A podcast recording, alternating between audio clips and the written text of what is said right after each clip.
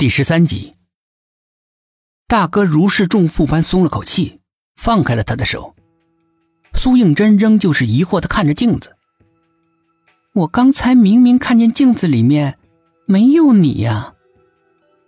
他不相信是自己眼花看错了。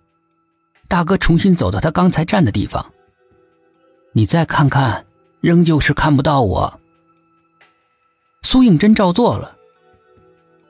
真的耶。这是怎么一回事呀？我站的地方太偏了，照不到镜子里面也很正常嘛。可是你刚才走过来抱我的肩的时候，镜子里面也没有你啊。那是因为你的眼睛还没有把你所看到的东西送进大脑，这叫做延迟反应。所以你的大脑呢发出的指令就是你没有看到我。哦。原来是这样啊！刚才差点吓死我了。苏应真拍拍胸口，到现在他还是心有余悸的。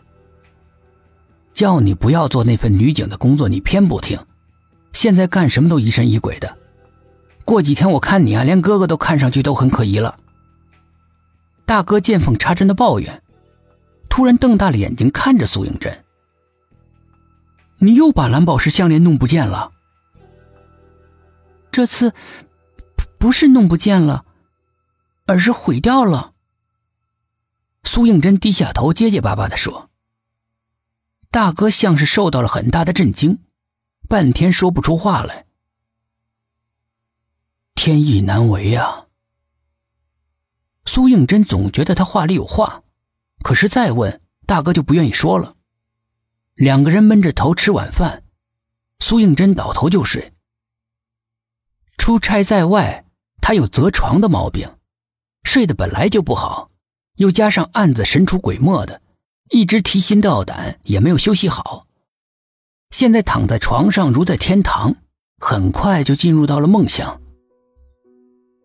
虽然是困得要命，苏应真整晚却睡得并不好，总觉得有什么力量非要强行的进入他的大脑，让他整晚都惊悸不已。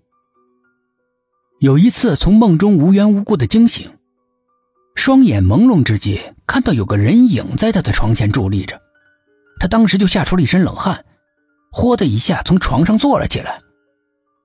午夜的月光总是很亮的照进来，床前却根本没什么黑色的人影，只有从窗外透过来的影子在地上随着风摇曳不定。等等。窗帘怎么会是开的？苏应真一个机灵，从迷迷糊糊中惊醒过来。窗帘没有拉也就罢了，连窗户也是洞开的。外面的热风源源不断的吹进来，让人感到无比的烦躁。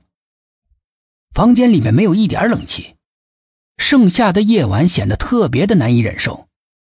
苏应真一抬头，见空调的插头都被人拔了。顿时就睡意全无，猛地从床上坐了起来，按亮了灯，惊慌四顾。不知道为什么，他强烈的感觉到房间里面还有别人，但是房间里面明明是空荡荡的，除了他自己，哪儿还有别人的影子？但是苏应真仍然感觉到房间里还有别人，也许这个根本就不是人。而是鬼。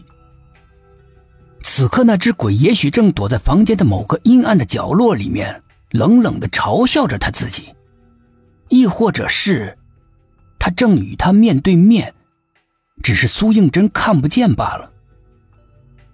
这种感觉在苏应真的心里面越来越重，重到几乎将他的心脏压碎。他相信自己的第六感，这个房间里面确实有个。看不见的人。刚想到这儿，一道闪电划过天际，房间里猛地一亮。就在那一瞬间，苏应真仿佛看到一个人影在亮光中乍现，又随着亮光骤然的消失了。但是时间实在是太短了，苏应真分不清楚真实的还是自己的幻觉。恐惧迅速占领了他的心房。他是一刻都不想在这儿待了，连拖鞋都顾不得穿，光着脚咚咚咚的往外跑。他要去找大哥，他要躲在他的怀里，他感到害怕，非常非常的怕。